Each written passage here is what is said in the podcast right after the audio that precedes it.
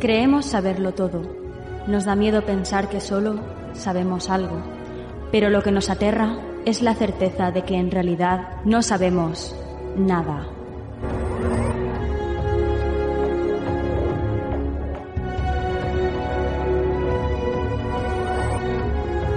Sígueme por los canales que atraviesan la oscuridad. Remaremos sin descanso. Iluminaremos juntos los caminos de la noche, abriéndonos paso por el canal del misterio.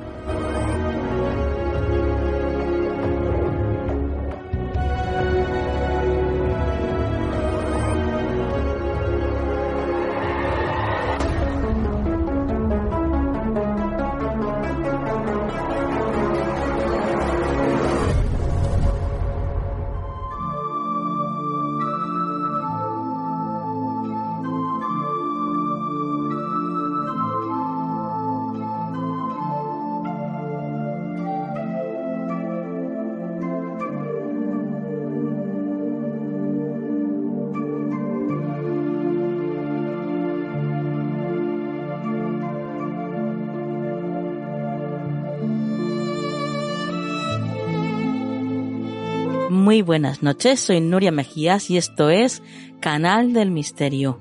Bienvenidos a este último programa de Canal del Misterio del año 2022. Y siguen pasando los años y nosotros seguimos estando aquí, fieles a la cita, igual que vosotros, que ya sé que estáis ahí también esperando cada semana a que el programa comience y, bueno, que esto es una gozada, el poder disfrutar con vosotros, el poder compartir todos los conocimientos y cada uno de los temas que nos traen nuestros compañeros pues todas las semanas.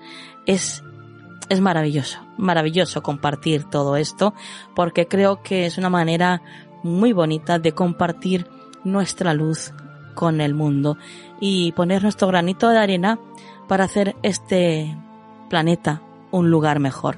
Por lo menos esa es nuestra intención. Hoy, como último programa del año, van a estar todos los colaboradores de este programa aquí, en, en Canal del Misterio. Y la verdad es que es una suerte porque tengo una gente, tengo un equipo humano, tengo, tengo unas almas tan bonitas cerca de mí que es un orgullo, un orgullo tener a gente tan bonita y con una luz tan maravillosa cerquita, cerquita de mí y bueno, pues eso, apoyándome cada semana a crear este programa por y para vosotros. Y es que no puedo decir a uno de ellos solo porque es que son todos, todos. Cada uno tiene, tiene eso, tiene algo que admiro. Eso sería el resumen. Cada uno de ellos tiene algo que admiro y decir que tengo mucha suerte por tenerlos a mi lado, pues sinceramente es quedarse corto. Me considero una privilegiada por tenerlos ahí. Qué fieles que son. Qué, qué bien que, que tengan esa misma pasión que tengo yo para poder estar aquí con todos vosotros y que, bueno, que los conozcáis, que sepáis cuáles son sus pasiones también, cuáles son esos temas que tanto les gustan y en definitiva, pues compartir un poquito de ellos mismos también, ¿verdad? Con vosotros. Yo creo que, al fin y al cabo, todo esto se resume en, en un verbo, que es compartir. Lo compartimos todo. es así. Y eso es maravilloso.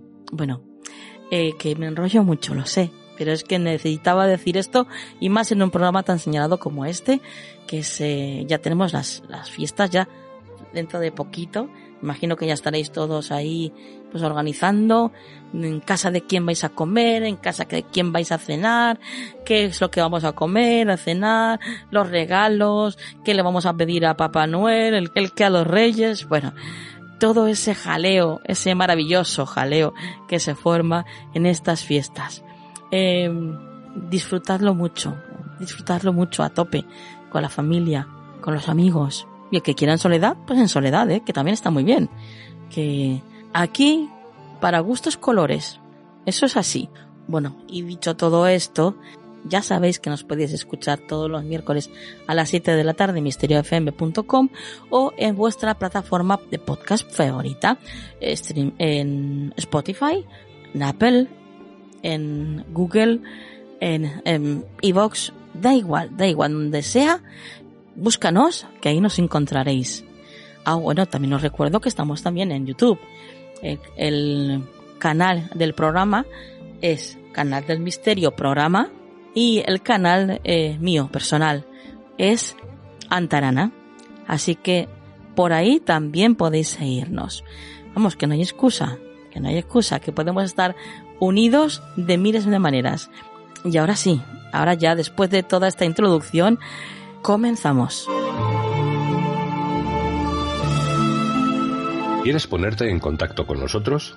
Nuestro email, tu rincón del arroba gmail.com.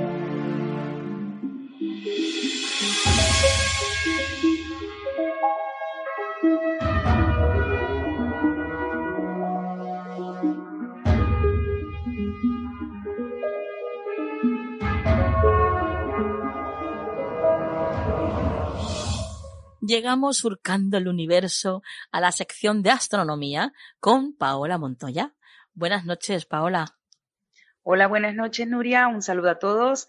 Y así como dices, hemos llegado ya, estamos listas ya para hablar de las últimas novedades en la industria espacial y en la astronomía. Bueno, pues cuéntanos qué ha ocurrido las últimas semanas referente a la astronomía.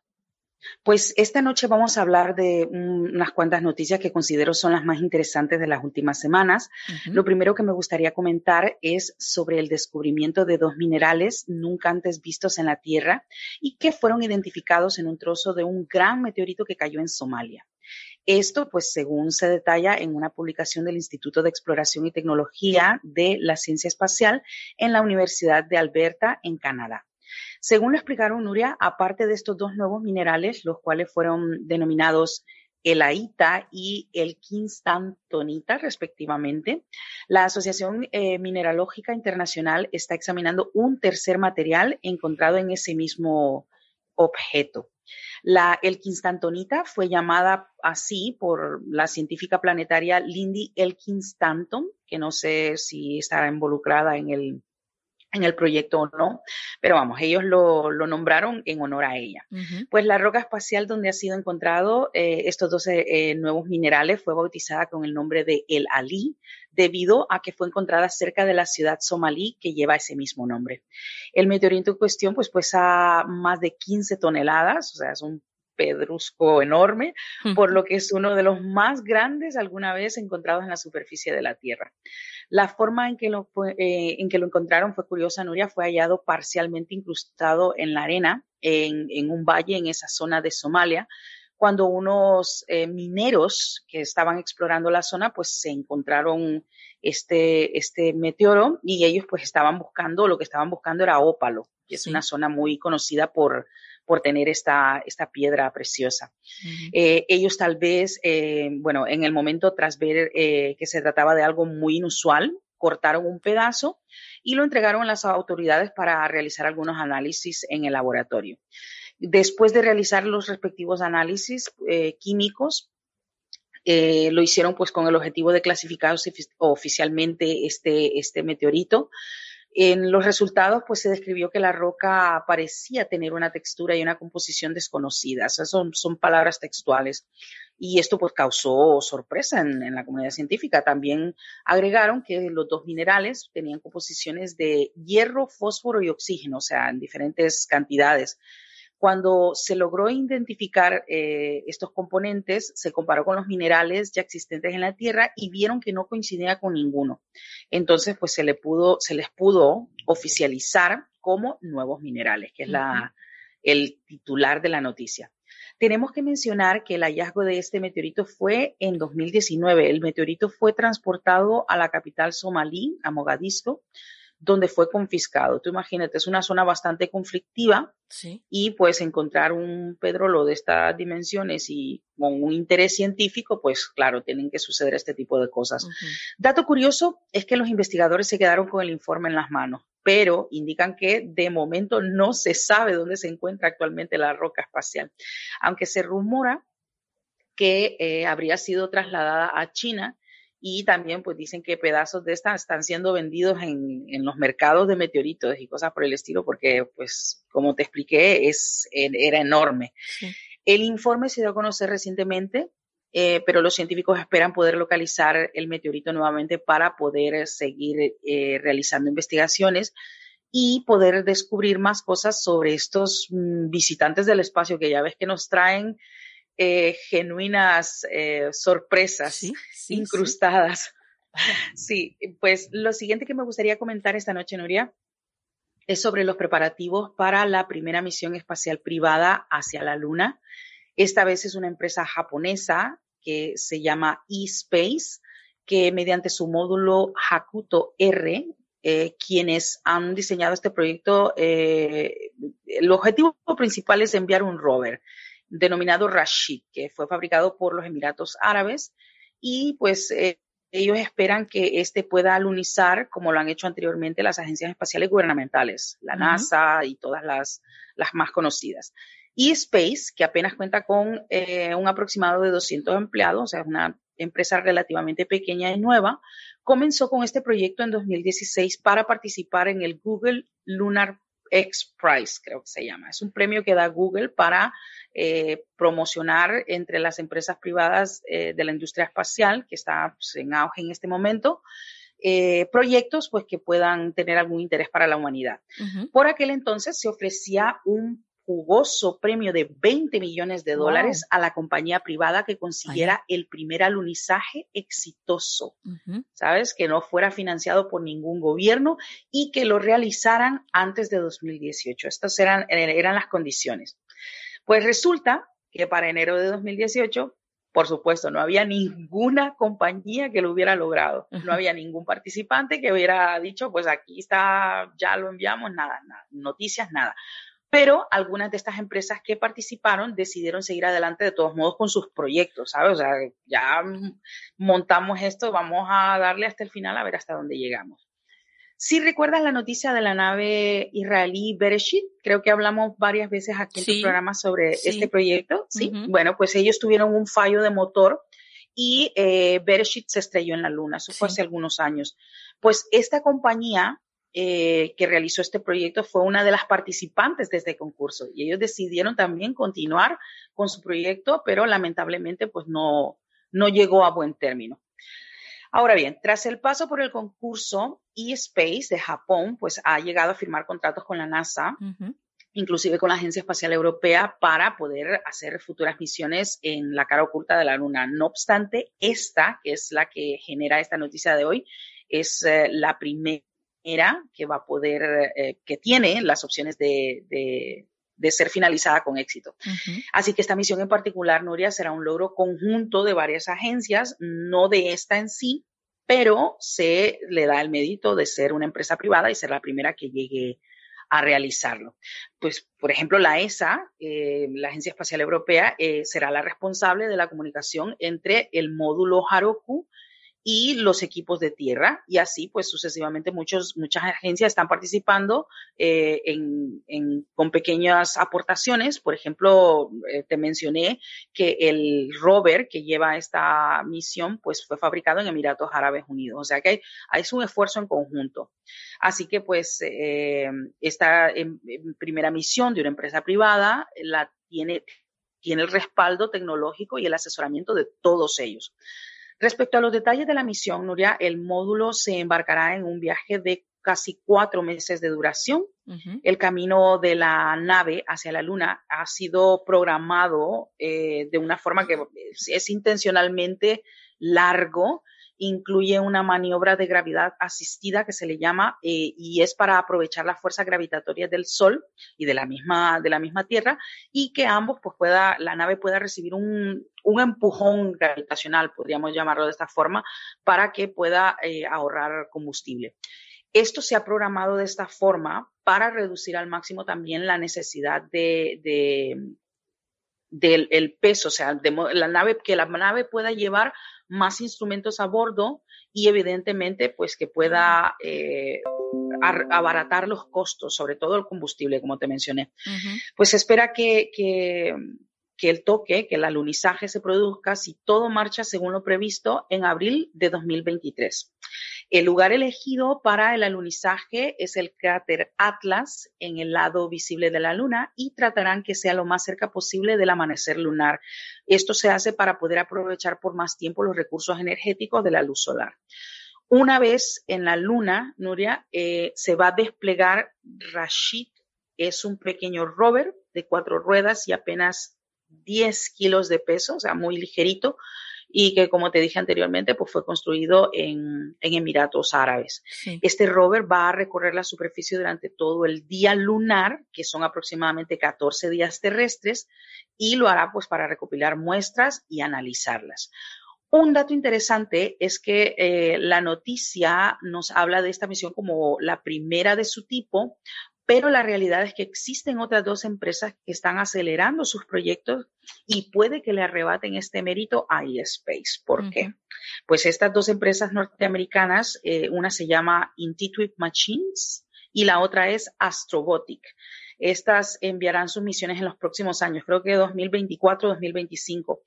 Pero la diferencia es que ellos planean emplear rutas directas, no como la de eSpace, que va a ser larga a propósito, pero para aprovechar lo que te dije, el empujón gravitacional. Esto evidentemente eh, a, estas empresas norteamericanas pues les va a ahorrar tiempo, pero tiene muchísimos riesgos. Entonces, claro, de ser exitosos, cualquiera de estas dos empresas podría llegar mucho antes a la luna que la empresa japonesa y arrebatarles ese, ese récord. Bien, pues para finalizar, Nuria, me gustaría comentarte que ya que es eh, el último programa de este año, pues eh, hacer un pequeño comentario respecto de lo que ha sucedido en cuestión a, la astronomía y a la industria espacial. Y eh, había pensado hacer un resumen, pero como te comenté antes de comenzar el programa, creo que lo mejor es tomar en cuenta el momento que estamos viviendo, eh, que ya no solamente, pues muchas personas sí pasamos sumergidas con, la, con lo cotidiano, pero habemos muchos que estamos empezando a ver al, espacio. Eh, dos cosas importantes que me gustaría destacar de este año que han sucedido. La primera es la misión DART, la, misión, la primera misión de defensa espacial que logró con éxito desviar un asteroide. Eh, esto me parece un, precedente importantísimo en la historia de la, humanidad, en la historia eh, de la industria espacial también. Y la segunda es la, eh, el reinicio de la misión Artemis que va a llevar por segunda vez personas, que va a llevar por segunda vez seres humanos a la Luna. Eh, estas dos cosas me parece que son lo más destacable del 2022, a pesar de, que ha sido un año muy difícil para todos, pero claro, eh, esto es importante. Veremos las, eh, veremos las cosas que va a desencadenar esto, estos dos acontecimientos que sucedieron este, este 2022. Lo veremos en los siguientes años las consecuencias y todo lo que se va a venir eh, con esto. Una tercera cosa que me gustaría agregar también son eh, la puesta en el espacio y las primeras imágenes, eh, imágenes perdón, del James Webb. Definitivamente tenemos ojos en el espacio y estos ojos ahora pueden ver muchísimo más allá de lo que pensábamos. Cosas interesantes vienen, Nuria, cosas importantes vienen y vamos a seguir viendo más y más noticias del espacio en, el próximo año. Esto promete y mucho, Paola. Y muchísimo, muchísimo. qué bien, qué bien. Bueno, eh, cerramos la astronomía en este 2022. Eh, yo tengo que desearte para estas fiestas, pues lo mejor del mundo, Paola, porque te lo mereces. Eres una mujer súper trabajadora, eh, muy constante la verdad es que yo no sé cómo puedes abarcar tanto. No lo entiendo, pero bueno. Pues tienes que enseñarme tú. Tú también haces muchísimo. Bueno, eh, sí, a veces es que no queda otra, ¿no? Bueno. Claro, claro. Bueno, pues compañera, lo dicho, que tengas eh, una entrada de año, bueno, pues maravillosa, feliz con tu familia y que, que este 2023 pues nos traiga lo mejor de lo mejor. lo mejor para ti, lo mejor para todos los que nos están escuchando también, que pasen unas felices fiestas. Eh, vamos a esperar con optimismo el año que viene y eh, de todo corazón, pues que, todos sus sueños se cumplan y que, la pasen muy bien. Sobre todo, pase lo que pase, no desperdicien el momento, la vida, pues hay que aprovecharla hasta el último segundo. Ay, ay, ay. Hay que vivir con mayúsculas. Exactamente. Exactamente. Bueno, Paola, eh, hasta el año que viene. Bueno, hasta el año que viene. Un abrazo a todos y aquí estaremos el próximo año. Espera que con, tanta, con tanta felicitación se me olvidaba preguntarte por tus vías de contacto. Dinos tus vías de contacto, Paola. Perfecto, me pueden encontrar en Twitter como Pau Montoya29, también eh, Pau Montoya29 en Instagram y en Facebook en la Administración de Astronomía en tu bolsillo. Muy bien, pues compañera, ahora sí. Hasta el año que viene. Hasta el año que viene y un abrazo a todos.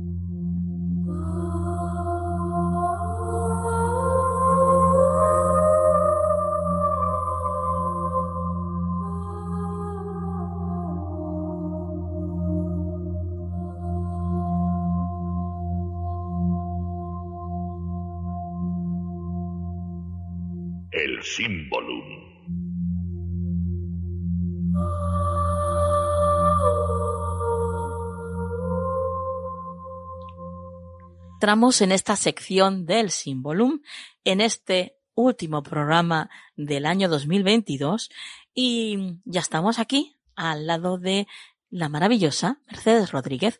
Buenas noches, Mercedes. Buenas noches, Nuria. Pues eh, feliz fin de año, feliz Navidad para todos los oyentes. Ay, que se nos va, que se nos va este año ya, ¿eh?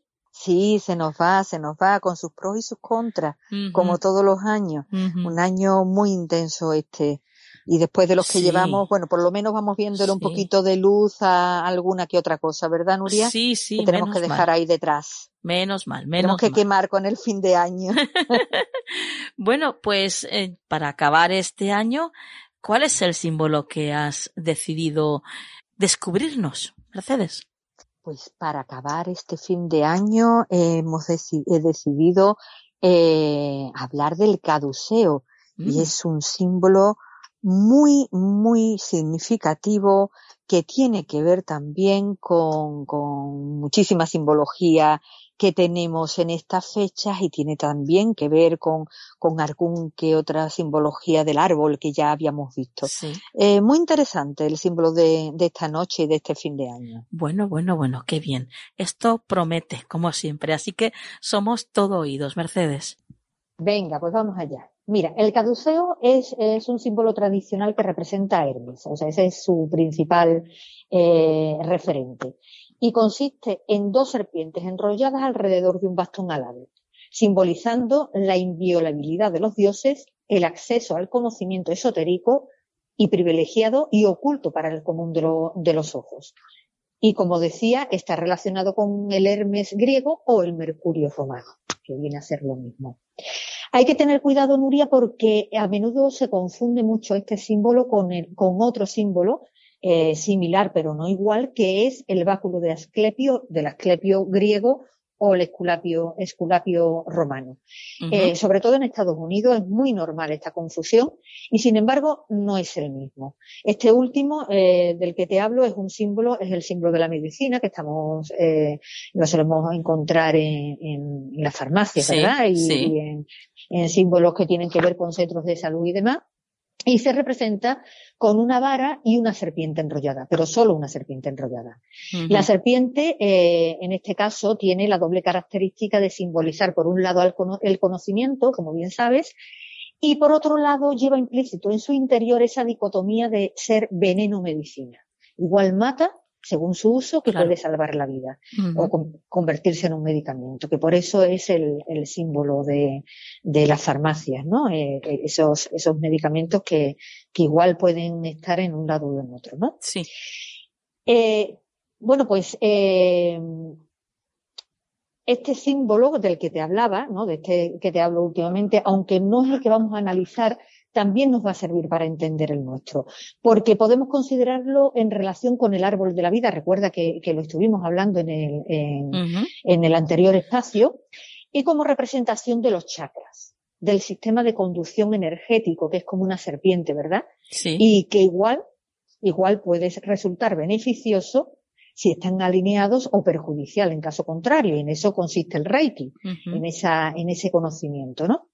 Bien, eh, pues este, este simbolismo de, la serpiente y, el árbol de la vida lo podemos encontrar no solo en la mitología eh, griega o en la mitología romana, también en la Biblia eh, judio-cristiana. Eh, fíjate, lo que nos, denota es la importancia que, tiene y cómo es generalizado su simbolismo. Eh, lo podemos encontrar, por ejemplo, eh, representado en la serpiente de bronce de Moisés y que aparece en números, en el libro de números 21, de, de, los versículos 4 al 9. Te voy a leer un poquito del 5 al octavo para que, vale. para que veas cómo viene representado. Uh -huh. Dice, empieza el 5. Y habló, y habló el pueblo de Israel contra Dios y contra Moisés. ¿Por qué nos hiciste subir de Egipto para, para que muramos en el desierto? Pues no hay pan ni agua, y nuestras almas tienen fastidio de este pan tan liviano. Es después del episodio del maná. Uh -huh. Y Jehová envió entre el pueblo serpientes ardientes que mordían al pueblo, y murió mucho pueblo de Israel. Entonces el pueblo vino a Moisés y dijo, hemos pecado por haber hablado contra Jehová y contra ti. Ruega a Jehová de que, que quite de nosotros estas serpientes. Y Moisés oró por el pueblo, y Jehová dijo a Moisés, hazte una serpiente ardiente y ponla sobre un asta, y cualquiera que fuere mordido y mirare a ella, vivirá. Fíjate esa relación eh, eh, que, de la que te hablaba, Sí. muerte, vida, dicotomía, veneno, medicamento, ¿verdad? Sí, Está sí. presente en, en todas las mitologías y en todos los, bueno, realmente lo que nosotros llamamos religión, otros llaman mitología, y lo que nosotros llamamos mi- mitología, otros llaman religión. Claro. Obviamente, depende, depende del sitio de donde lo miramos, ¿no? Sí. Bueno, pues, como decía, hoy nos vamos a centrar en el caduceo, que es la vara alada con dos serpientes entrelazadas. Así que empecemos, mire. En la antigua Grecia, el caduceo lo llevaban los heraldos, los embajadores como señal de inviolabilidad personal, pues, como ya te he comentado al principio, es el símbolo del mensajero de los dioses, Hermes o Mercurio. Te decía que era el símbolo tanto de Mercurio romano como de Hermes griego, y vamos a dar otro dato que nos va a resultar útil en este proceso de desvelación del símbolo. Y es que, fíjate tú, la confusión que es muy normal, las zapatillas que calza Mercurio y que parecen unos zapatos normales de baloncesto, tienen escrito la palabra Maya. Y. Maya es el, eh, además donde brotan las alas. O sea, el- la palabra Maya está escrita donde brotan las alas. Y Maya es la madre de Hermes. Hermes, el dios eh, griego, Sí. es hijo de Zeus y de Maya. Así que este tipo de confusión no lo podemos encontrar con mucha facilidad, como ya te decía, porque al final eh, no se trata nada más que una traducción del mismo panteón que hacen los griegos y los romanos, pero mm, viene a ser eh, exactamente el mismo panteón. Sí. Bueno, pues te decía que, que no era un dato menor y, y ya verás por qué. A lo mejor te parece que me voy a por uvas, pero para nada. Ya verás tú que. que No, no, ya sé yo que tú no, no haces, no das puntadas sin hilo. que sí, pero luego no, ¿verdad? Mira, pues para comprender esa, esa relación tengo que, que traerte a colación otro dato muy interesante. Hemos hablado de que está el símbolo de la madre de Hermes, ¿verdad? Sí. Bien, pues rescatemos eh, otro, otro eh, conocimiento, otro dato de interés, y es que la carga genética, en cualquier caso, en cualquier eh, caso que podamos encontrarnos, animales o humanos o, o dioses en este caso, Sí. siempre es mayor la aportada por la madre. ¿Y eso por qué? Pues porque esos cromosomas, que ya sabes que, que la madre eh, siempre aporta el XX y el padre el Y, ¿no? Esos cromosomas eh, X y no son tales. En realidad esto, esto de las letras no es nada más que una forma de traducir a nuestro sistema simbólico la similitud o apariencia mm, de lo que en realidad es un cromosoma completo y otro cromosoma al que le falta una pata. Y esa pata obviamente es una carga genética, por lo tanto siempre eh, va a aportar más carga genética la madre que el padre. En algunos casos casi igual, en otros casos más carga la madre que el padre. Mira, Nuria, pues te voy a hacer aquí una separada en la que no voy a entrar, pero que, bueno, tal vez eh, rescatemos en un momento determinado. Y para ello abro un paréntesis. Un día vemos la curiosa traducción que podemos hacer del Antiguo Testamento con este dato que acabo de dar, el del cromosoma X y la carga genética de la madre. Ya verás tú qué interesante y cómo hay otra historia, otra intrahistoria dentro de la historia que ya conocemos. Pero lo dejamos ahí, ¿vale? Vale. Bien, pues en el caduceo parece que tenemos una especie de compendio de ambos eh, árboles de los que hemos hablado eh, en el espacio anterior y de los que he comentado ahora mismo. Por un lado, el árbol del conocimiento, del que representa Hermes, recordemos que es el que da el conocimiento a los humanos y es el, eh, el mensajero de los dioses, y el árbol de la vida, que está representado por la vara de Asclepio o de eh, em, el, dios eh, de, de, la medicina romana. Bien, pues analicemos esto si te parece. Recordemos que hermético, que procede justo de Hermes, significa lo que te decía al principio, oculto, trascendente, no ordinario, vedado, ¿vale? Sí. Bien, pues recuerda también que en alguna ocasión hemos hablado de que hay toda una rama de la filosofía que se denomina hermenéutica y que nace del oráculo de, Delfos, como forma de traducir el mensaje de los dioses y que ahora en filosofía lo que trata es de la traducción de sentido, o sea, no de lo que las, de las palabras que se dicen, sino de lo que las palabras dicen. ¿Vale? Sí. Bien. Pues si analizamos el símbolo, de, símbolo de Hermes, o sea, lo que traemos hoy a colación, el caduceo, ¿a qué podemos asimilarlo que justifique su aparición en todas estas mitologías y que al tiempo nos esté ofreciendo una traducción de sentido de lo que contamos en las mismas? Eh, recordemos en este caso que hay muchas mitologías que hablan eh, de, un tema muy interesante que tiene que ver con la genética. Enki en, la, la mitología babilónica, en la egipcia Osiris, Set, Isis y Nefti. En fin, hay, eh, bueno, y las vicisitudes de Jacob, que son para verlas, que ya te he apuntado anteriormente. Bien. Pues este símbolo, eh, aparte de parecerse al Lemniscata, eh, el símbolo del infinito, sí. que también, pero también por similitud seguro que cuando te diga eh, a qué se parece, vas a caer. Ya sabes, Nuria, que aquí intentamos ir un poquito más allá del significado primero y pretendemos introducirnos de lleno en las tripas de ese significado, ¿verdad? Sí, sí, Bien. Pues no se te asemeja el símbolo del caduceo, esas dos serpientes enroscadas sobre una vara, a la doble hélice de la, del ADN.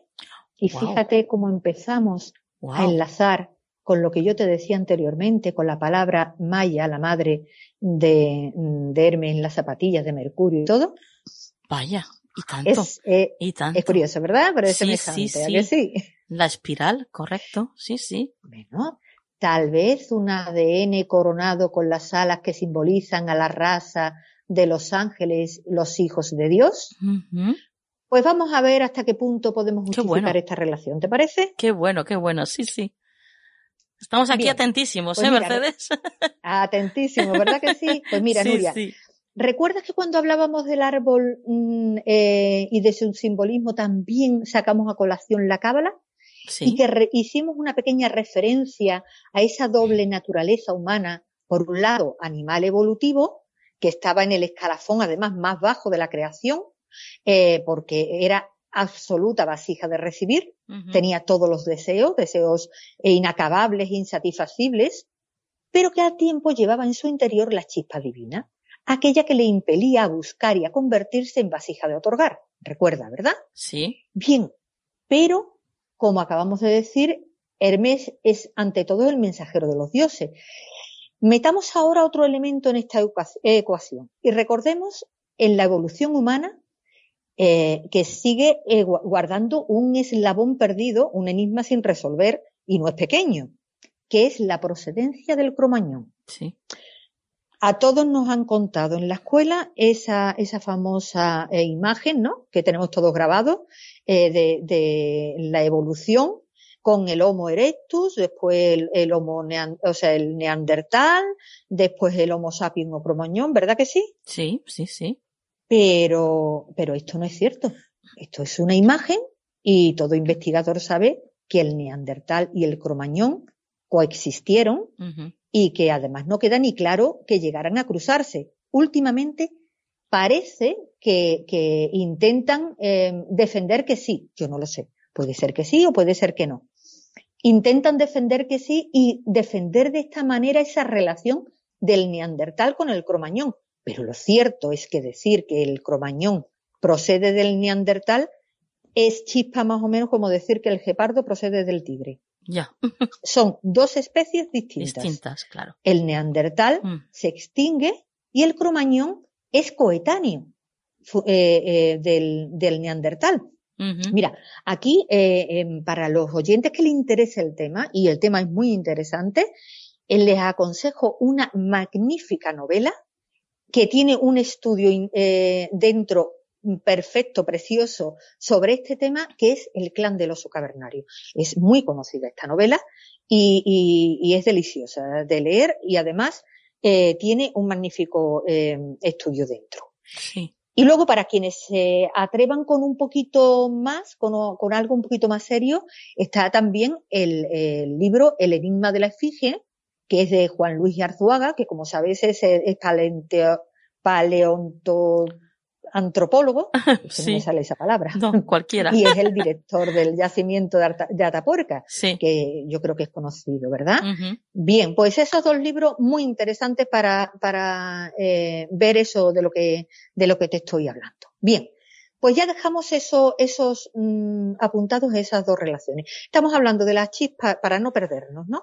De la chispa divina, de esa chispa que impele al hombre a buscar eh, en la cábala, y estamos hablando de, dónde procede el, cromañón, ¿no? De, ese enigma todavía sin resolver en la evolución humana.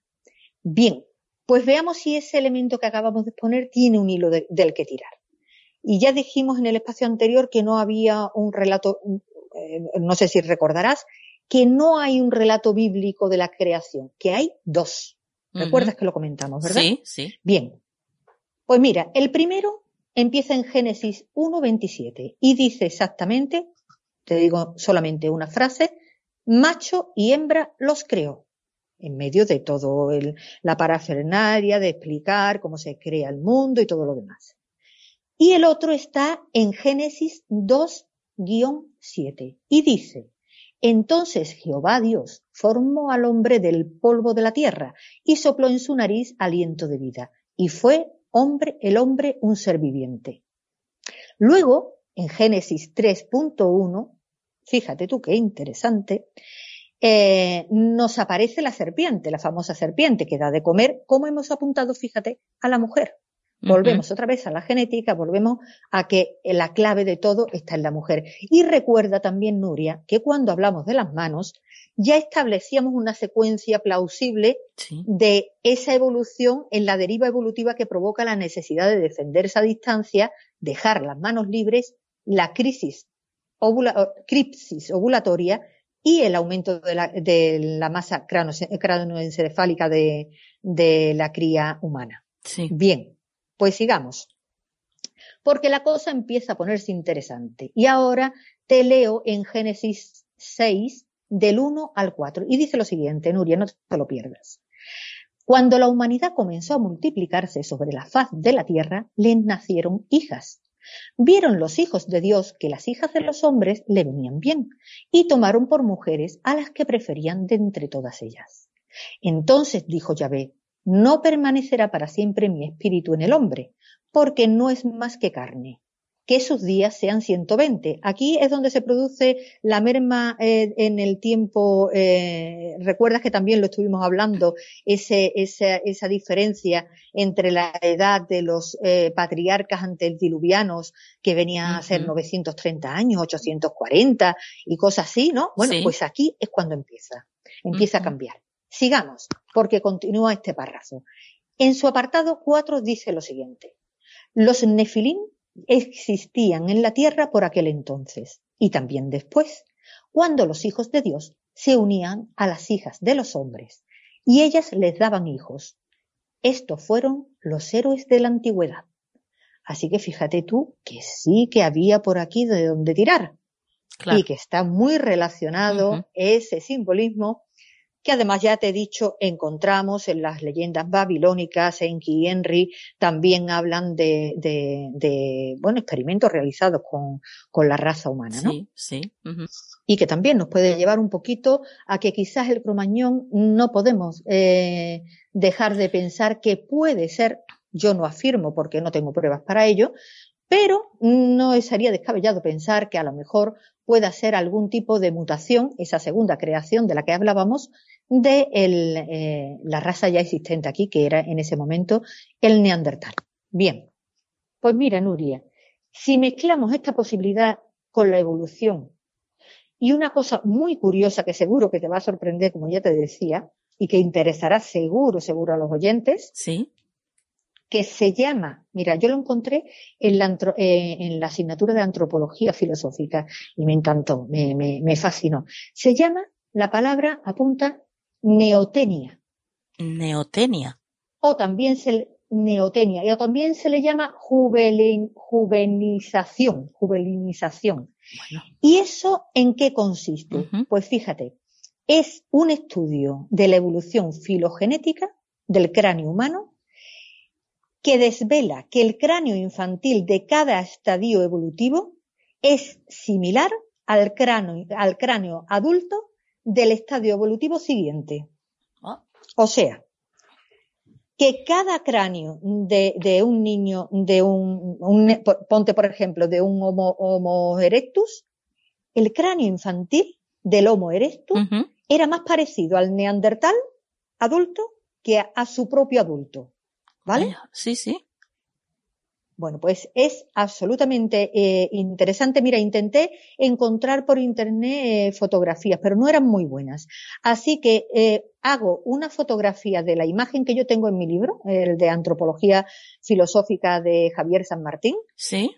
Y te lo paso, lo paso al grupo para que Fenomenal. los oyentes eh, lo vean, uh -huh. porque les va a encantar, entre otras cosas porque deja un misterio encima de la mesa. Y ahí lo dejo y cada cual que mire y decida. ¿A qué se parece el último estadio? ¿Qué pertenece al niño actual? Que se supone Ajá. que está adelantando el cráneo adulto del siguiente estadio evolutivo humano. Claro, claro. Pues, pues te lo dejo ahí y que cada, cada cual lo vea y decida a qué se puede parecer. Vale. Tiene, una, tiene unas similitudes muy curiosas. Uh -huh.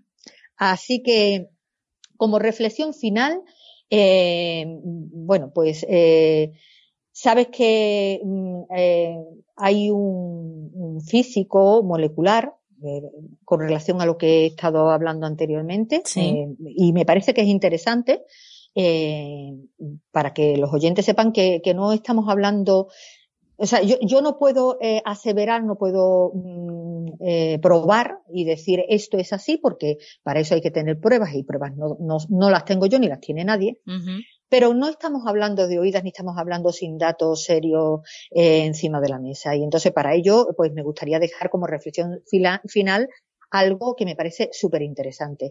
Y es, eh, eh, bueno, como sabes, el, el, físico y biólogo molecular Francis Crick eh, recibió junto a otros colegas el Premio Nobel de Medicina en 1962 por su descubrimiento del mapa del ADN humano. Yo sí. creo que eso es bastante conocido, ¿no? Uh -huh. Bien. Pues en el contexto eh, de ese descubrimiento, fíjate, eh, que cuando se descubrió el, mapa genético humano, se establecía que más del 90% del material genético humano era material genético basura, que no servía para nada. Fíjate.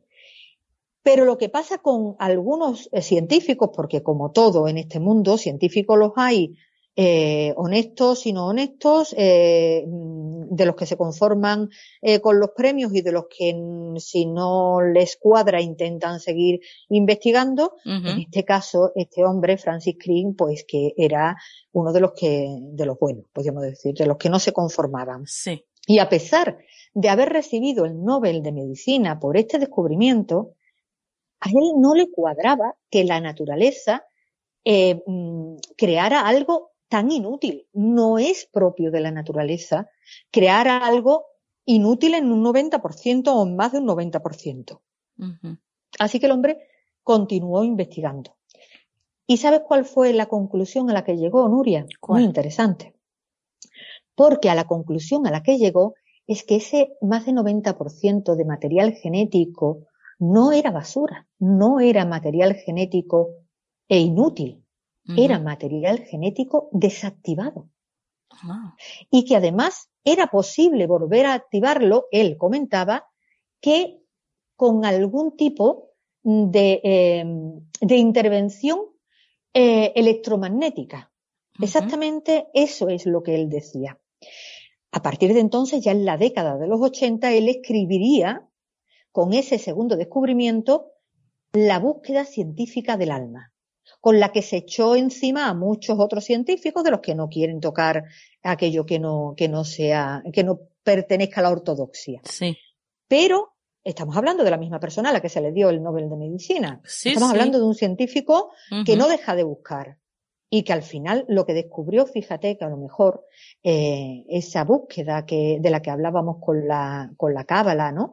Y esa búsqueda con la que eh, el, ser humano eh, siente la necesidad de, de eh, constantemente de ir eh, detrás de, de, algo más, puede tener en esa carga genética puede tener un sentido muy profundo y muy real, muy real genéticamente y muy real al, al, para tal vez, tal vez, como posibilidad, ¿no? Que es la que apuntaba aquí Francis Crick en su segundo libro, eh, para poder activar esa, ese material genético, esa carga genética no activada.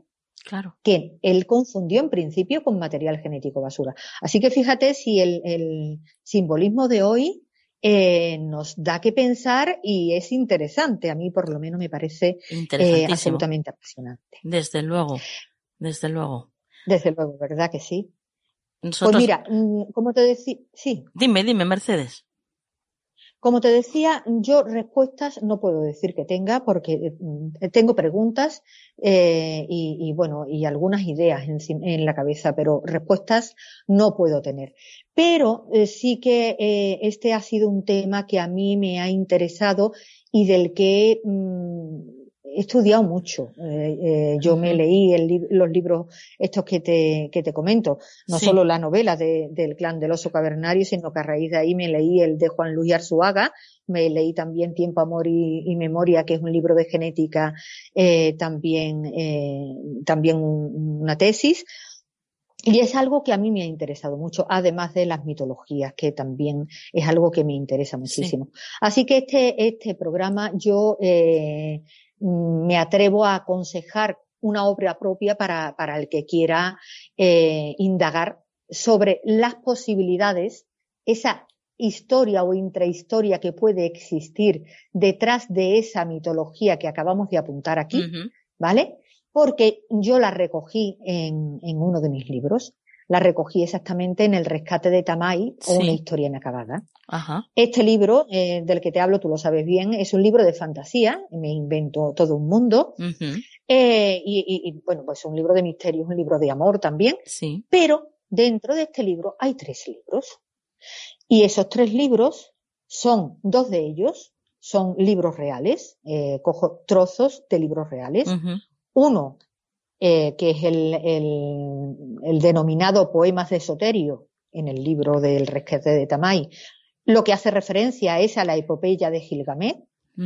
El otro, el que yo llamo el libro de Tirón, es el libro de Enoch, son dos grandes libros de, para, para, para investigar en todos los misterios de la humanidad y de las mitologías.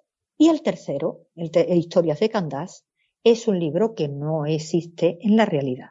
Es un libro en el que yo aprovecho para, eh, para contar una historia, una intrahistoria donde hay, te aseguro, un, un profundo estudio tanto de, de, estos componentes genéticos con las mitologías de los distintos sitios eh, eh, que, que, se pueden encontrar, sobre todo en la zona eh, que es tan fértil en este, en este campo, que es la zona de, de Babilonia, la zona de, de, toda esa parte, ¿no? De, de Oriente Próximo y demás. Así que ahí lo dejo. El que quiera echarle un vistazo, pues ahí está.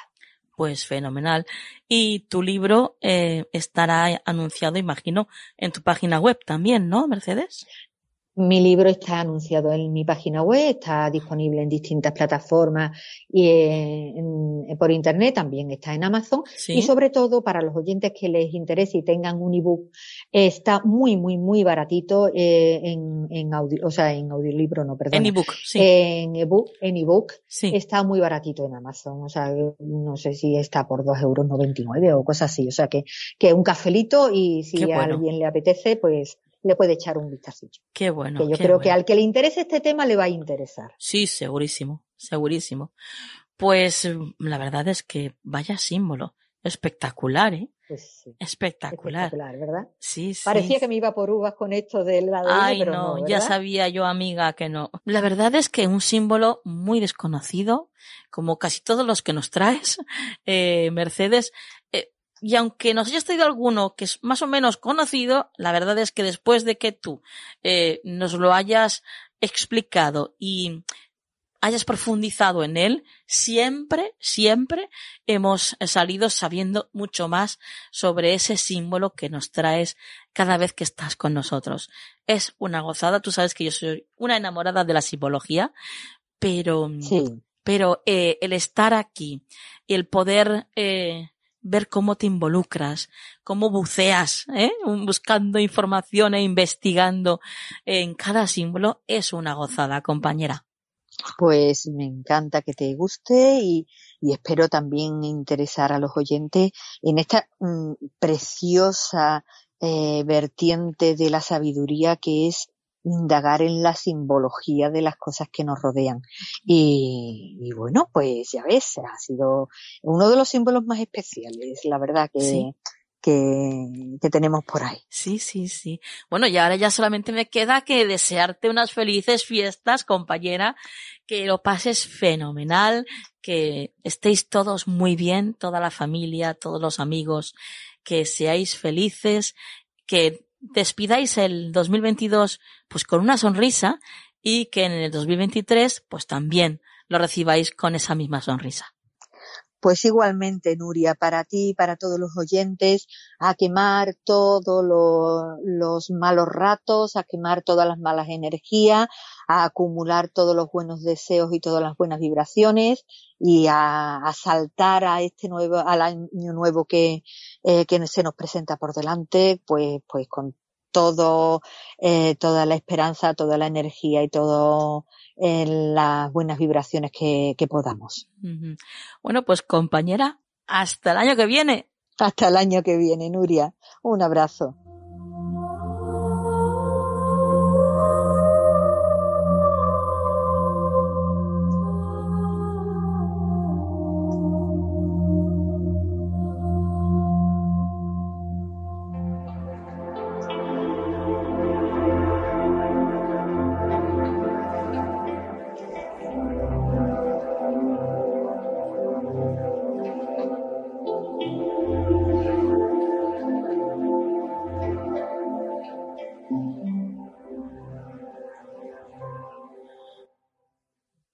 Traspasamos ese velo que separan los planos, esas dimensiones que están aquí, no a un lado una de la otra, no, no, sino que estamos todos en el mismo lugar, entrelazados.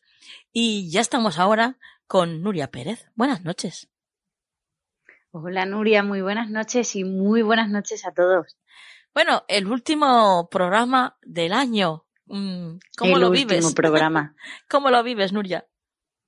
Bueno, pues la verdad que tengo muchas ganas de 2023. Sí.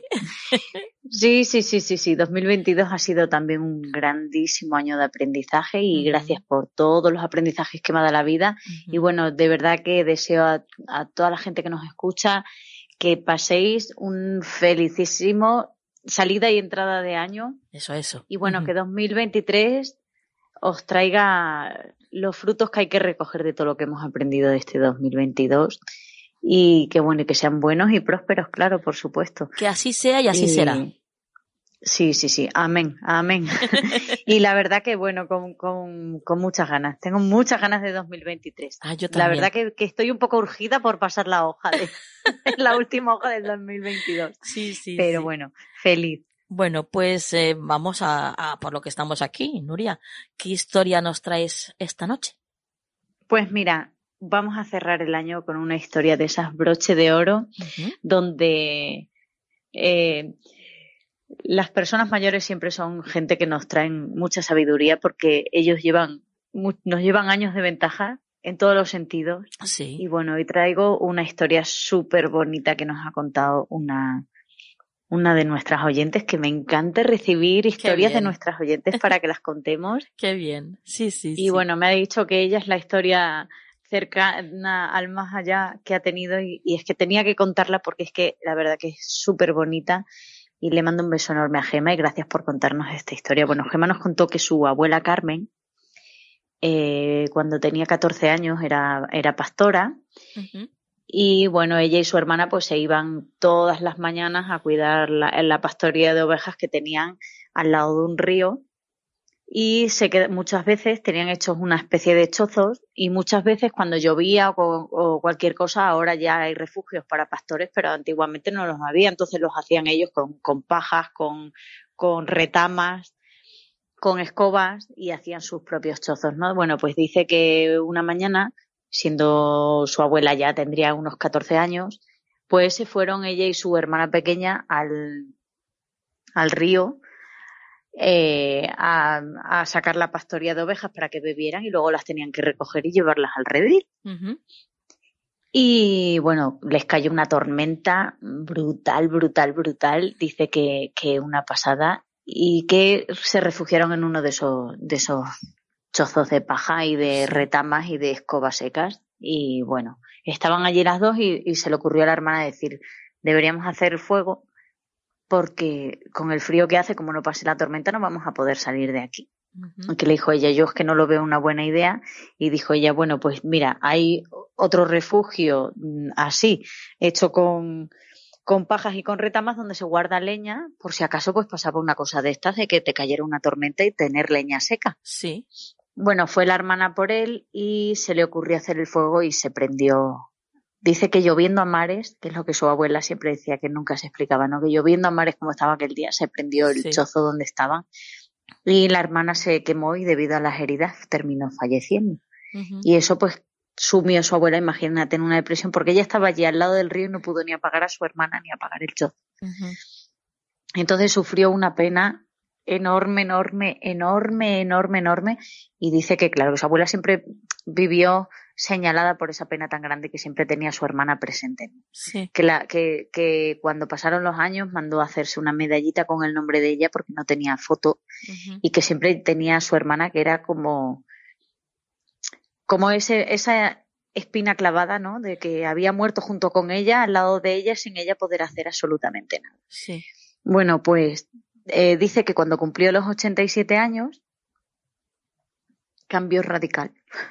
Dice que, que toda la pena que había sentido su abuela durante años, que había marcado su vida, que ella se había casado, había tenido a sus hijos porque había tenido a su madre, claro, Sí. y había hecho su vida, pero eh, ya a- al final de su vida, dice, cuando cumplió los 87 años, dice, no sabemos qué le, no sabíamos en ese momento qué le pasó, dice, pero cambió radical, dice, se volvió una mujer feliz, una mujer contenta, una mujer alegre, Sí. eh, dice que estaba risueña siempre, eh, súper amable con todo el mundo, dice que, que, que de repente fue la persona que, una persona nueva que ellos casi desconocían, ¿no? Porque siempre tenía como esa melancolía y que de repente, pues, y bueno, pues cuando tenía, cumplió más o menos los 92, eh, un día en familia les dijo, quiero que sepáis que desde los 87 años me estoy preparando para mi muerte. Así que claro, todos en la casa se quedaron eh, como que te estás preparando para la muerte y dijo sí. Dice, mi felicidad es que desde que cumplí los 87 eh, me estoy preparando para la muerte. Y me dice, y mi deseo más grande es que llegue ese momento. Claro, dice que, que su madre, dice, imagínate, mi madre dice el shock de, pero ¿qué le pasa a mi madre? Se le está yendo la cabeza, ¿qué dice esta mujer? Y se sentó ella con su abuela y le dijo, mira hija, me he pasado toda mi vida lamentando mi vida cuando lo que debería haber hecho era ser feliz, porque mi hermana se fue porque ella se tuvo que ir. Pero yo eso no lo he entendido hasta hace unos años, hasta que cumplí los 87. Sí. Dice, yo no comprendí, dice, entonces yo he desperdiciado toda una vida y ahora, en los 10 años que me quedan de vida, necesito recuperar toda la vida que yo no he tenido, toda la alegría y toda la felicidad. Y le dijo, pero abuela, ¿de dónde sacas eso? Y le dijo, ah, bueno, algún día te lo contaré. Pues efectivamente, Nuria dice que con 97 años, que fue cuando falleció su abuela Carmen, sí. dice que un mes antes de fallecer, le dijo, bueno abuela, ¿nos vas, a, nos vas a contar por qué cambiaste hace 10 años y por qué, dice, dice, en ese momento caímos que había dicho, los 10 años que me quedan de vida, dice, efectivamente, habían pasado 10 años desde que ella había cambiado radical. Y dice que su abuela le dijo, mira, cuando cumplí los 87 años, vino mi hermana a verme. Dijo, ¿cómo que vino tu hermana a verte? Dice, sí, vino a verme en sueños. Y me dijo, llevas toda la vida melancólica, dice, y con la pena, dice, reteniéndome aquí. Si dentro de diez años, cuando a ti te toque irte, sigues así, yo no voy a poder venir a ayudarte. Con lo cual, si tú quieres que yo venga a ayudarte y que yo venga por ti para que nos vayamos juntas, no puedes estar con esta pena. Claro. Dice, ni puedes seguir manteniéndome y reteniéndome aquí. Necesito que me liberes para poder ser feliz a tu lado cuando tenga que venir por ti. Y dice que en ese momento que ella fue consciente de que su hermana estaba bien, iba a estar bien y que iban a volver a encontrarse, se dio cuenta de que había tirado toda su vida por la borda.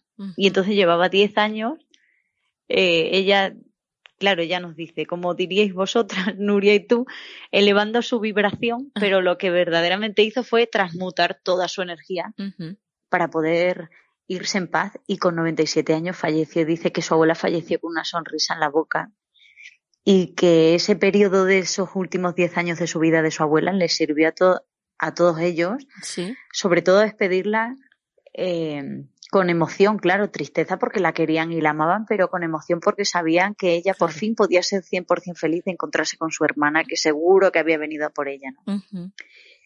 Y y que para ellos pues les hizo cambiar la idea y la visión de lo que es la muerte y de lo que es el plano que trasciende uno y otro y que bueno que la historia de su abuela Carmen la cuentan siempre en la familia y que y bueno también pues nos dijo que nos escuchaba y que, que, que les hacía ilusión de que nosotros contásemos su historia así que yo también la he elegido Nuria porque es cierto que yo soy de esas personas que piensa que bueno, que piensa, yo y mucha gente, que la energía de cada uno de nosotros eh, también hace ¿no? que, los seres queridos que están en, el otro plano, donde ya han desencarnado, eh, si nosotros vibramos bajitos, ellos siempre vienen a acompañarnos, ¿no? Y, y ellos también tienen otro proceso que seguir.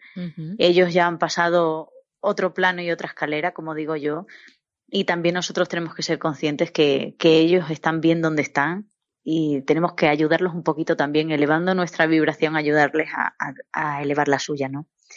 Y esta era una manera, pues un poco de tocar ese tema que también es importante para nuestros seres queridos, no solo aquí, sino también al otro lado.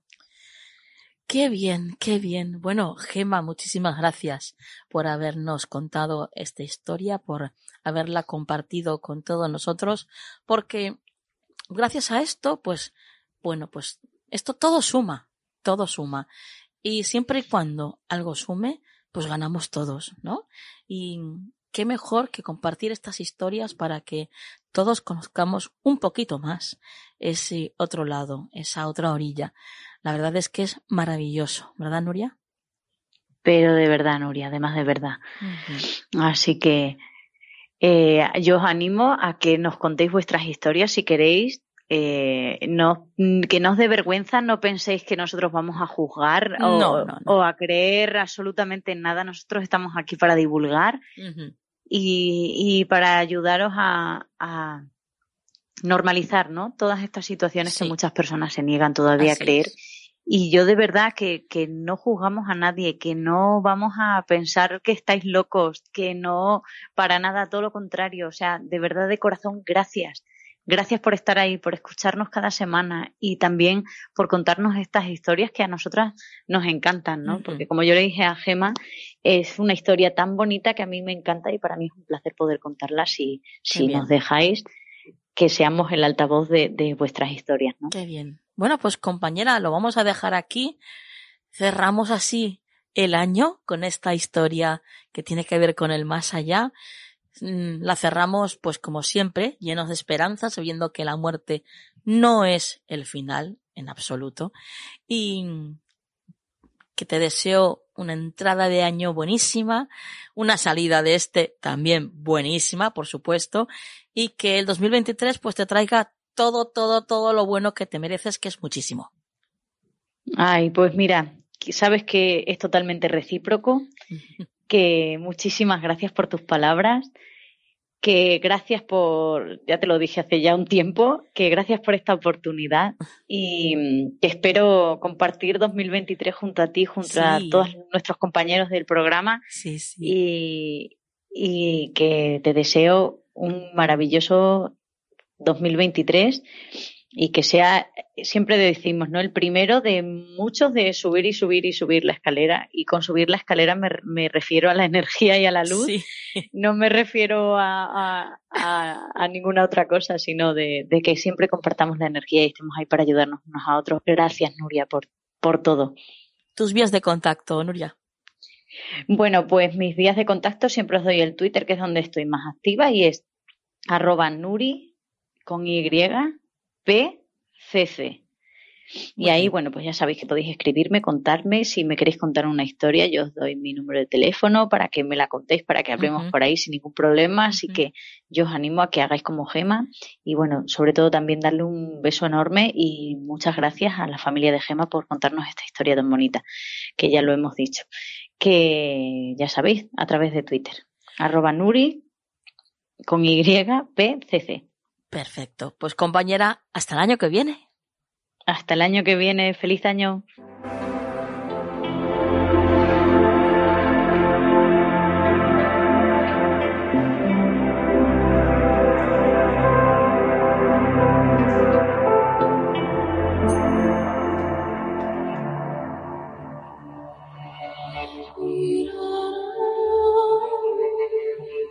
La magia de las piedras en Canal del Misterio.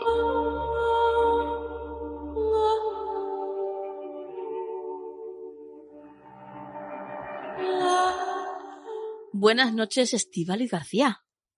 Buenas noches, Nuria. Bueno, bienvenida a este último programa del 2022. ¿Cómo estás?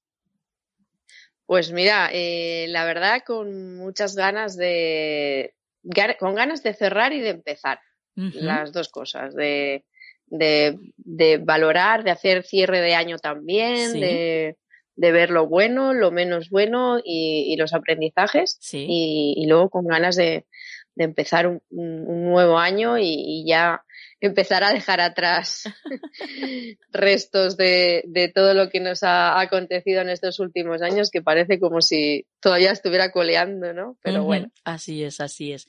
Cuéntanos cuál va a ser la gema que nos traes esta noche. Pues mira, hoy un poco también a petición, me ha llegado algún correo con, con esta gema. Uh -huh. eh, os traigo el ámbar. Sí. En realidad, bueno, el ámbar es muy conocido. Yo creo que casi todo el mundo conoce el ámbar. Sí. Y sabemos que no es una piedra como tal, que es una resina fosilizada. Uh -huh. y lo que ocurre es que desprende una, o sea, tiene una frecuencia que sí que se, por el tipo de frecuencia que tiene, sí que se considera como gema y además como tiene propiedades que, que la podemos equiparar a, una gema, pues como un cuarzo o como cualquier otro tipo de, de gema más, más conocida. Sí.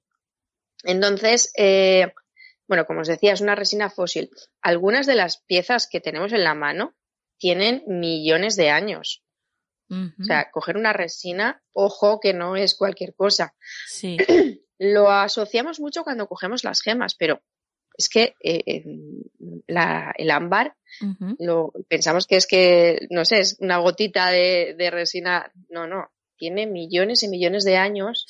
Y entonces eh, tiene una información además a nivel energético de la que nos podemos beneficiar muchísimo. Entonces, eh, como, como, como, gema o como propiedades que le podemos eh, atribuir, eh, básicamente trabaja lo que es el, el, chakra del ombligo, esta zona, digamos, de la zona digestiva y todo esto, pero por, por relación también nos va a trabajar mucho lo que es el chakra eh, de la garganta, vamos a baja un poquito hacia el pecho, pero todo toda esta zona alta también nos la, nos la va a trabajar.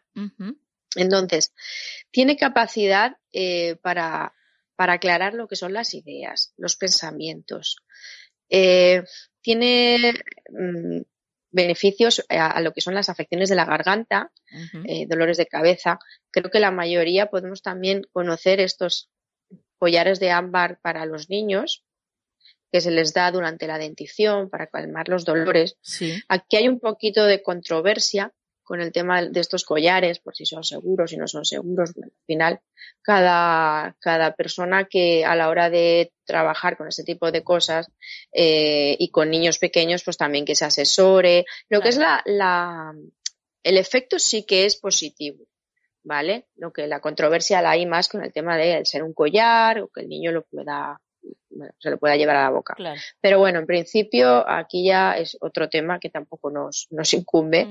Eh, lo que son las, las, las propiedades sí que tienen un, efecto sedante de eh, cuando hay pues inflamaciones, cuando hay dolores, cuando hay algún tipo de, de de problemática que todo lo que tenga que ver con la garganta, los dientes, pues lo que os decía, dolores de cabeza, em, los tics nerviosos, lo que son los dolores de cabeza nerviosos tipo migrañas, eh, para taquicardias, palpitaciones.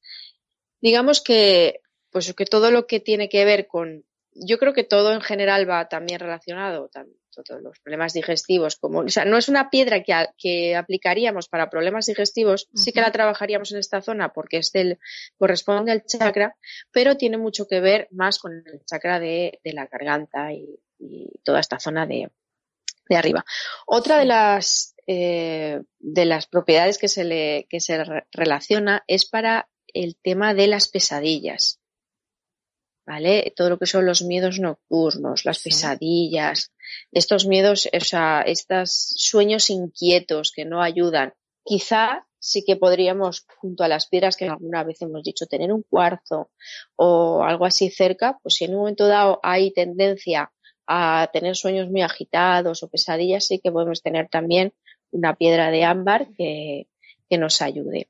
Las características además de esta gema que deja atravesar muy bien la luz, también nos va a hacer un efecto como de cromoterapia también. Y como la luz que deja atravesar es lo que se dice un rayo dorado, por eso tiene tanto que ver con, con aclarar, con despejar, con, con, con clarificar, con todo este tipo de, de conceptos que van, que van muy ligados a, digamos, a que entra la luz y, despeja, ¿no? Sí. Y, calma también, eh, todo ese tipo de cosas. Hay, hay tribus que lo utilizan mezclado con miel, con aceite y con alcohol para hacer masajes y aliviar los dolores musculares. Tener en cuenta que esto al ser una resina, con el calor, con, con otro tipo de, de, digamos, de estímulos que pueda recibir la piedra es sensible a, cambiar. De hecho, si la, el, ámbar, por ejemplo, es una esencia también, se puede extraer esencia del ámbar. Entonces, eh, por eso si se utiliza para, para esto, para hacer como masajes y todo esto, también nos va a aportar un efecto calmante y relajante a nivel muscular. Una cosa súper importante con esta piedra es la limpieza que tiene que tener después. Sí. Tanto si la utilizamos tal cual como si la utilizamos con algo, es decir, como a modo de, para darnos un masaje. Yo soy muy pro de utilizar las gemas para masajear, porque tienen, sobre todo si son cantos rodados, tienen esa posibilidad de, utilizarla para, para, profundizar en una zona que pueda haber dolor o pueda haber contractura y además nos estamos beneficiando de la frecuencia que está emitiendo esta, esta gema. Entonces, eh, si lo utilizamos con este fin y además la estamos untando, pues lo que vamos a hacer luego es limpiarla bien. Yo en el, en el ámbar evitaría la sal, eh, porque bueno, otra cosa es que utilicemos a lo mejor un agua de mar y le demos un enjuagón, pero luego la enjuaguemos bien con agua dulce y la sequemos, porque sí que es más sensible que otras gemas, ya os digo, tanto al calor como, como a, la sal, como a cualquier otra, otra, otro tipo de, sustancia que podamos utilizar. Si usamos también aceites esenciales, lo mismo. Cuidado porque, eh, pues eso, es una gema que tiene más, tiene más necesidad de que la cuidemos. No obstante, es muy conocida y fácilmente podemos encontrar piezas de ámbar, lo cual es, es, una gema que es muy versátil, tiene muchas posibilidades y además es muy fácil de encontrar y, y bueno, yo creo que está, muchas veces está, para mí está menospreciada, ¿eh? eh para lo bonita que es y, y las propiedades que nos puede transmitir. Bueno, bueno, qué maravilla. Eh, yo creo que nos has contado ya casi todo, ¿no? De, del ámbar. ¿Se nos queda alguna cosita? Pues bueno, deciros también que en algunos casos pues pueden tener eh, insectos, como la famosa película de Parque Jurásico que aparece el mosquito y de ahí extraen el, el ADN de, los dinosaurios. Pues bueno, esto eh, no a ese punto, pero sí que es verdad que mantienen muchas veces insectos o bichitos o para mí lo más importante de, de, estas gemas y esta en concreto por el tipo de gema que es como muy gráfica, cuando yo os digo, las, las gemas tienen información de millones de años en la Tierra. O sea, imaginaros una gema que, como en este caso, que es esta resina, que puede tener en su interior moléculas y, partículas de hace millones de años. Sí, sí. es que me parece alucinante. claro, claro. Es que tengamos encima algo que dices, ostras, y luego vamos por ahí por la montaña y nos volvemos locos y encontramos un fósil, que, que, es muy bonito también, pero, jolín, si es que eh, tenemos prácticamente ahí en nuestra mano información de millones y millones de años y que además si eso se ha mantenido en el tiempo es por algo. Claro. Algo nos tiene que ofrecer la Madre Tierra cuando nos da estos regalos para que nosotros podamos beneficiarnos de ellos, más allá de que nos puedan parecer bonitos o, mira, esto lo pongo aquí, esto lo pongo allá. Sí, sí, sí. Yo creo que, hay que tener en cuenta esa, esa información pues de tengo en mis manos algo que contiene partículas y moléculas de hace millones de años. Totalmente de acuerdo. Sí, sí, sí, sí. Bueno, pues eh, mm, lo dejamos aquí. Cerramos esta sección de la magia de las piedras con Estíbaliz García, queridos oyentes, y la cerramos, pero por este año, ¿eh? Que el año que viene, que está ya a la vuelta de la esquina, estamos aquí de nuevo. Y Estíbaliz también estará, por supuesto. Estíbaliz, tu vías de contacto. Bueno, os dejo mi correo electrónico que es terapiasdebolsillo.gmail.com y no os olvidéis en estas fiestas y sobre todo en el último día del año tener vuestras gemas eh, encima de la mesa, eh, pedir que se renueven, pedir que os ayuden a transmutar todo aquello que, queréis transmutar. No os olvidéis de ellas eh, durante estas fiestas. Exacto. Bueno, pues compañera, em, a ver, decirte que, que, te deseo que pases felices fiestas, yo creo que entre nosotras eh, sobra porque, porque sabes de sobra que, que, que, te deseo lo mejor de lo mejor porque son muchos años ya los que nos conocemos. ¿Cuántos más o menos, Estivaliz? Pues aproximadamente unos 30. Madre mía, madre mía, una vida. una vida. Totalmente. bueno, bueno que, que te quiero mucho, que gracias por estar aquí en este proyecto, que quién nos iba a decir a nosotras, eh, que íbamos a compartir estos momentos. Y, y bueno, pues nada, que estamos deseando ya empezar el 2023 de nuevo juntas y bueno, pues traer estos temas tan, tan interesantes que siempre nos traes a toda esa gente que está ahora mismo escuchándonos y que yo sé de buena tinta que ya está deseando que llegue el 2023 para, para volver a escucharte pues yo mmm, es recíproco el, sentimiento. También te deseo que, que, estas fiestas sean, bueno, muy, muy, muy especiales. Y, y para todos los oyentes os deseo lo mismo. Estéis acompañados, estéis solos, estéis como estéis, estáis. Y os deseo muchísimo amor y muchísima energía positiva eh, y muchísimas ganas de, de empezar este 2023 con, con, con todo, con ya uh -huh. no estamos en, en tiempo de, de, revisar, estamos en tiempo de cambio uh -huh. y, y, con todas tenemos que ir para, para aportar, para estar al servicio y, y para dar lo mejor de nosotros. Así es. Bueno, pues compañera, hasta el año que viene. Adiós, feliz año a todos.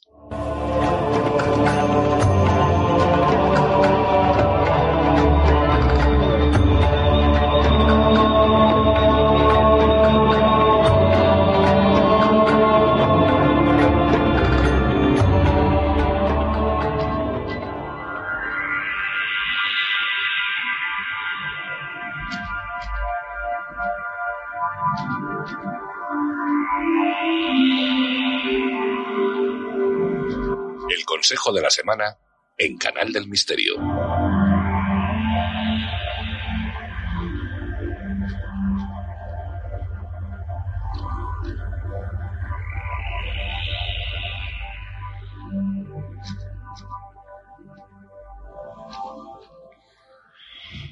Bueno, pues ya queda muy, muy, muy poquito para que terminemos este último programa del 2022. Pero, por supuesto, antes de irnos, pues teníamos que pasarnos por este maravilloso rincón y hablar con Juan Perdomo. Buenas noches, Juan. Muy buenas noches, Nuria. Muchísimas gracias por todo este tiempo, a ti y a todos los amigos que nos han acompañado, no solo en este año, sino en todos los que llevamos, que son ya varios. Y, y muy contento de estar aquí, muy emocionado de despedir el año con, con ustedes, Nuria. ¿Cómo se pasan los años, verdad, amigo? se pasan volando. Uh -huh. Realmente sí, literalmente casi, ¿eh? Sí, sí, sí, eh, sí, Hay que aprovechar mucho el tiempo porque cada vez se nos escurre más ahí entre las manos. No sé si será la edad también. A lo también, mejor. también. Algo tiene. Esto son cosas de viejo, pero sí, sí, se va muy rápido, entonces hay que disfrutarlo mucho. Lo bueno es que nosotros lo hacemos, Nuria, ¿verdad? Sí. Disfrutamos cada minuto, cada momento sí. aquí, fuera de aquí. Sí, Así somos, eso es importante. somos disfrutones. Sí. Por naturaleza. Total. Sí, como dicen nuestros amigos latinos, regalones, somos regalones. Toma ya, muy bien. que hay muchísima, hay muchísima gente que nos escucha desde, desde, bueno, Colombia, Brasil, México, Venezuela, bueno, un... Argentina. Chile. Sí, sí, sí. Bueno, sí, no nos podemos recorrer todo el continente. Sí, sí, todo, todo, el planeta. Pero bueno, que un besazo enorme para todos aquellos que nos escuchan desde fuera de España. ¿Eh? Vamos así, en, englobamos ¿eh? a todo, a todo el globo terráqueo. Y, uh -huh. y gracias, gracias por haber estado a todos, a los de España y a los de fuera de España e incluso a los de fuera de esta galaxia, fíjate. Gracias, porque yo creo que tenemos oyentes hasta de ahí, fíjate.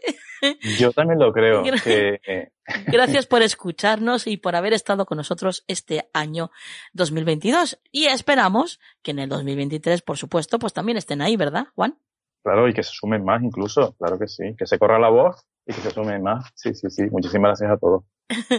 bueno, pues Juan, ¿cuál es la herramienta que has decidido usar para este programa tan especial?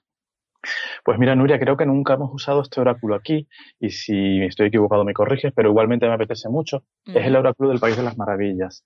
Mm, pues eh, es un oráculo, yo creo que no ha aparecido por aquí, y es un oráculo muy bonito, muy especial. Yo soy muy fan de Alicia en el País de las Maravillas y de todo el simbolismo que engloba, porque es muchísimo más que un libro, muchísimo más que un cuento, que una historia. Sí. Y, este oráculo es precioso de, Lucy Cavendish, que es una, una autora a la que yo sigo, y me lo regalaron este verano y la verdad es que para mi trabajo personal lo estoy usando mucho y es una pasada. Entonces, pues mi regalo como final de año es ofrecer aquí este oráculo del País de las Maravillas y a ver qué tiene que decir.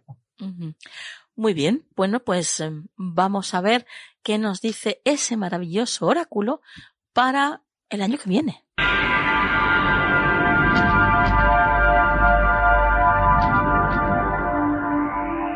Cuéntanos, Juan.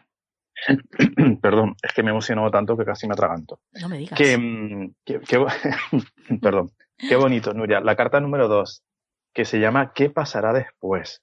Y la leyenda de la carta dice, prepárate para la aventura, agitación y cambios, pausa antes de la acción.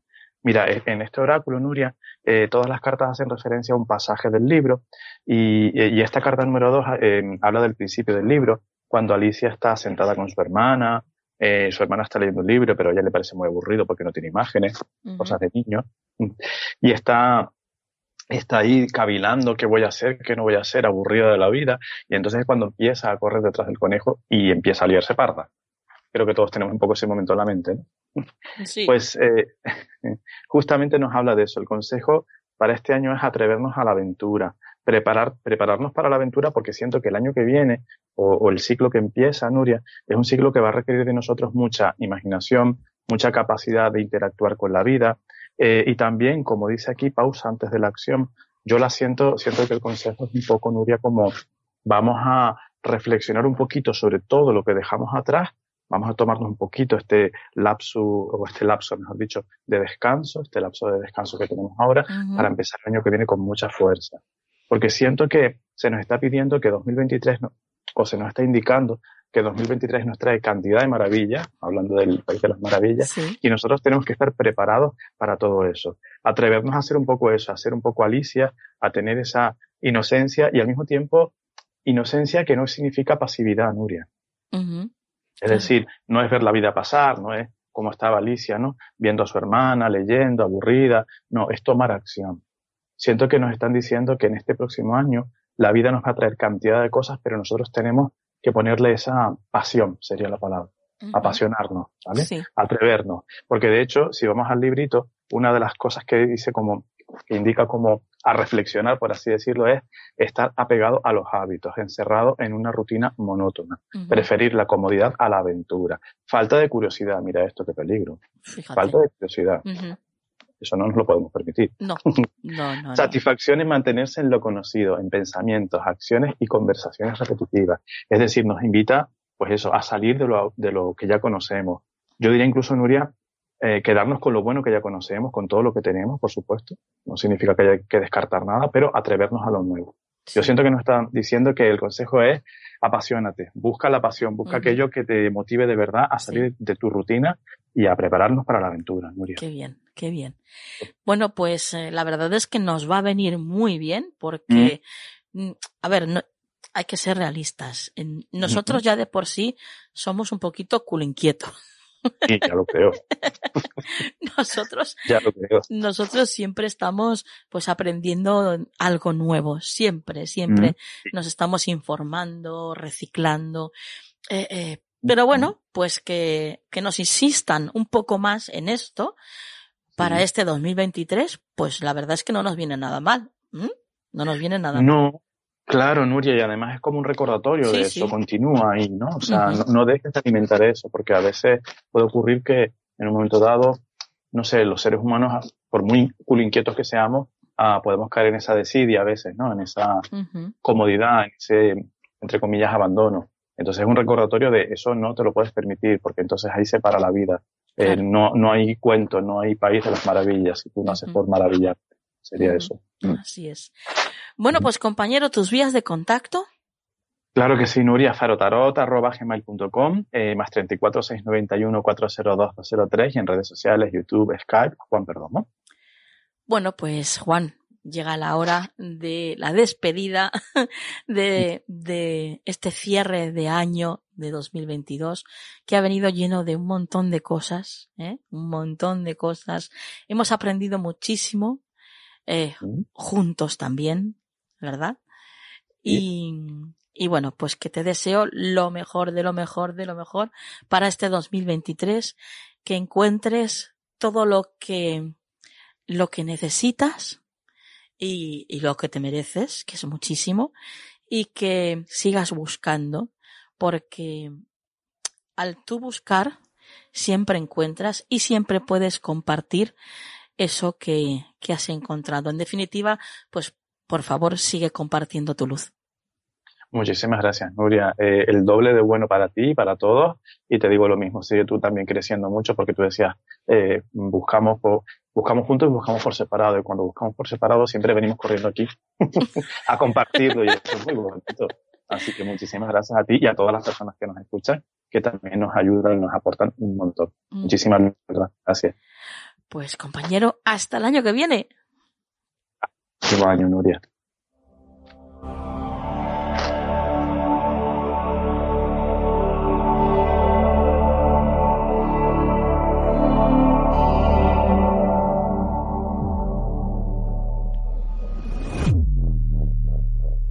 que nos mentía, ¿eh? Un programa cargadito, cargadito de contenido. Pero bueno, pues no podía ser de otra forma para celebrar este último programa del año.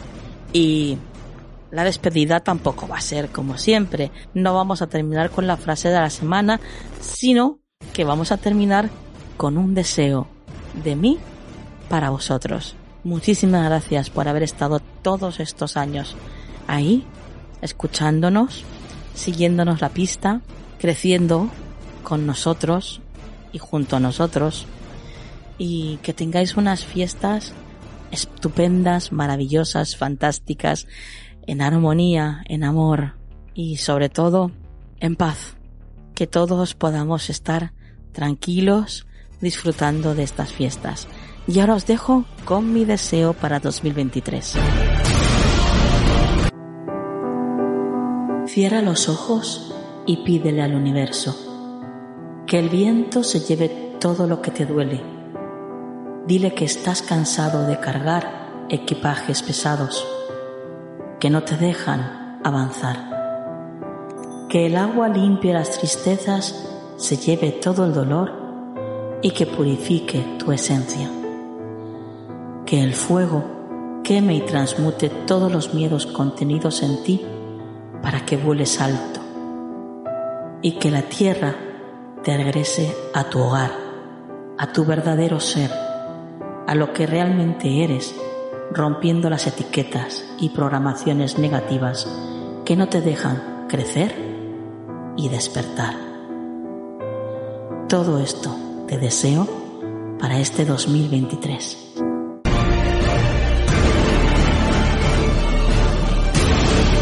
Que la luz esté siempre en vuestras vidas. Hasta el año que viene.